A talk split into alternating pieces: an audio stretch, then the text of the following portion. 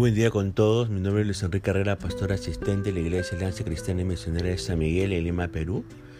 Quisiéramos ver la reflexión del día de hoy, lunes 17 de enero del 2022.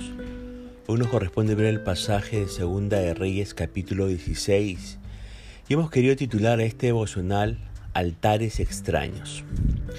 Queremos comenzar haciéndonos unas preguntas. Según los versículos 1 al 4, de este pasaje de Segunda Reyes 16. ¿Quién es Acaz? ¿Cuántos años reina? ¿Y cómo fue su conducta? Acaz es hijo de Jotán y reinó en Jerusalén 16 años. Él no hizo lo que era agradable a los ojos del Señor su Dios. En cambio, siguió el ejemplo de los reyes de Israel, hasta sacrificó a su propio hijo en el fuego. La repugnante práctica de quemar vivo al propio hijo como una ofrenda satánica al dios Moloch estaba terminantemente prohibida por Dios. Fíjese en Levíticos 18:21 y Deuteronomio 12:31.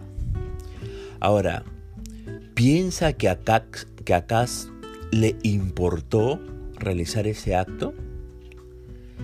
Este tipo estaba tan atado y endemoniado que no le importó destruir su propio linaje, arruinarles la vida a sus descendientes y destruir su destino. Como tampoco le importó participar de los rituales idolátricos y sexuales en honor a los dioses paganos. En nada se diferenció de los perversos reyes de Israel. Si algo tenemos que aprender de esto es a huir de los, entre comillas, destructores de su futuro. Aléjese de las personas que se acercan a su vida para, por ejemplo, matar sus sueños, para asesinar su propósito en esta tierra.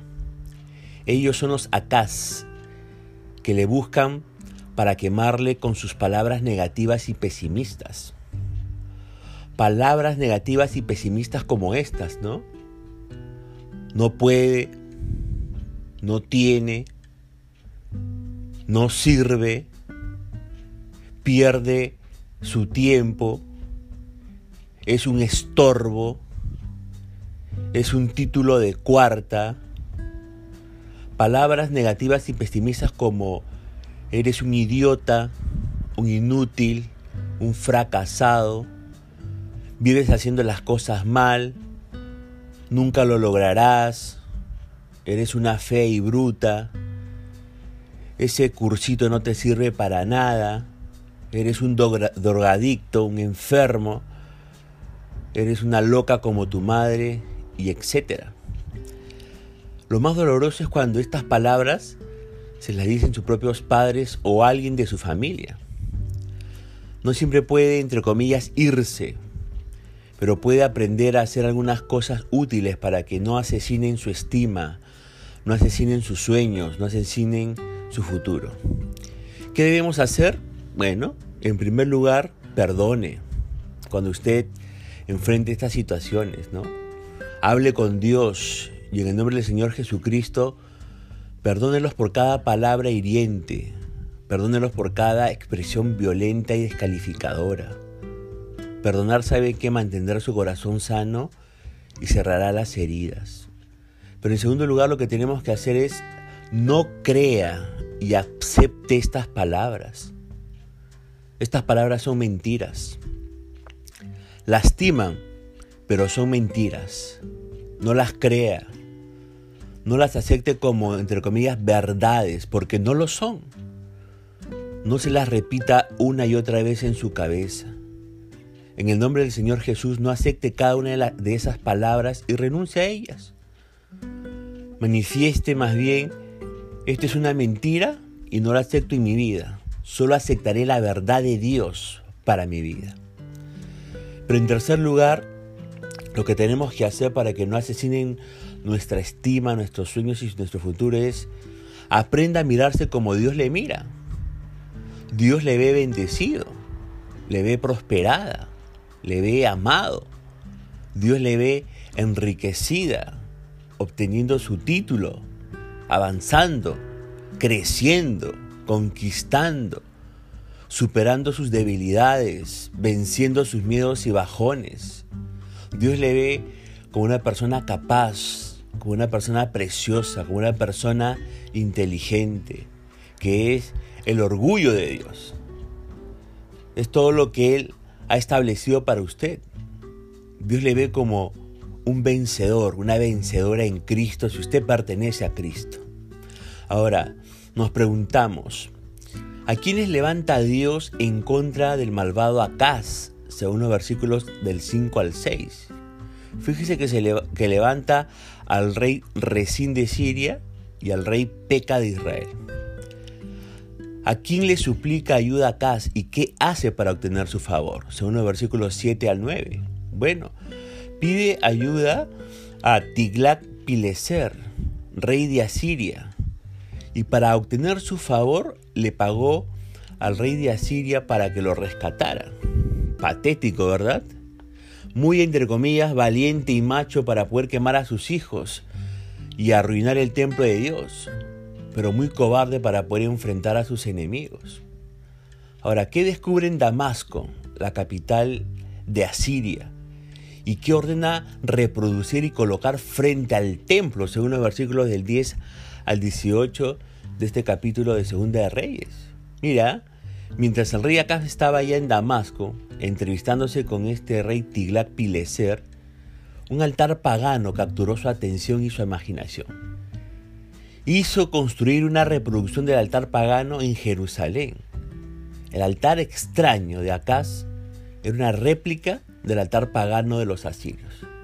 Poco le importaba a Acaz la opinión de Dios, la voluntad de Dios o el deseo de Dios. Lo único que quería Acaz era quedar bien con el poderoso rey asirio y zafar de sus enemigos.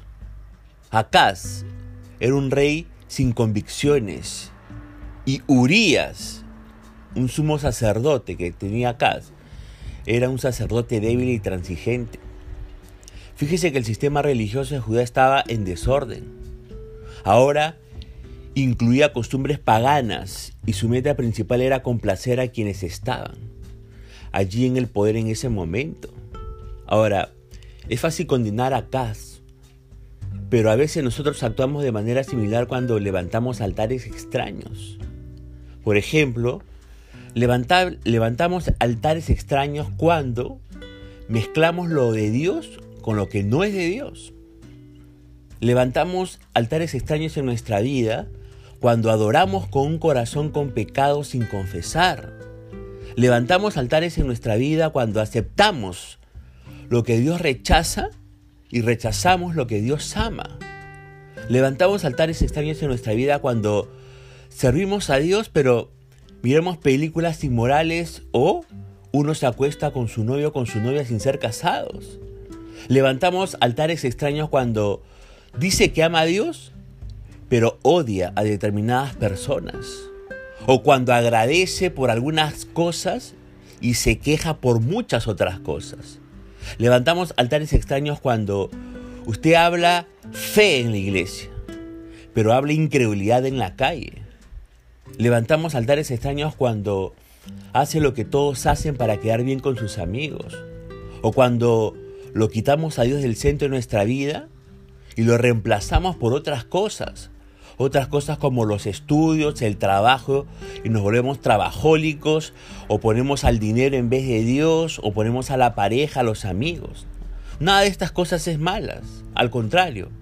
Pero si ponemos estas cosas en el centro de nuestra vida, estamos reflejando que ya no estamos amando a Dios con todo nuestro corazón. Que dejamos que dejamos de que Dios sea nuestro primer amor. Yo le pregunto para terminar este devocional, ¿tiene altares extraños en su vida? Ábrelo con Dios, ábrelo con Dios. Punto final para el devocional del día de hoy, diciendo que la gracia y la misericordia de Dios alcance su propia vida. Conmigo será Dios mediante hasta el día, hasta la siguiente semana. Dios le bendiga.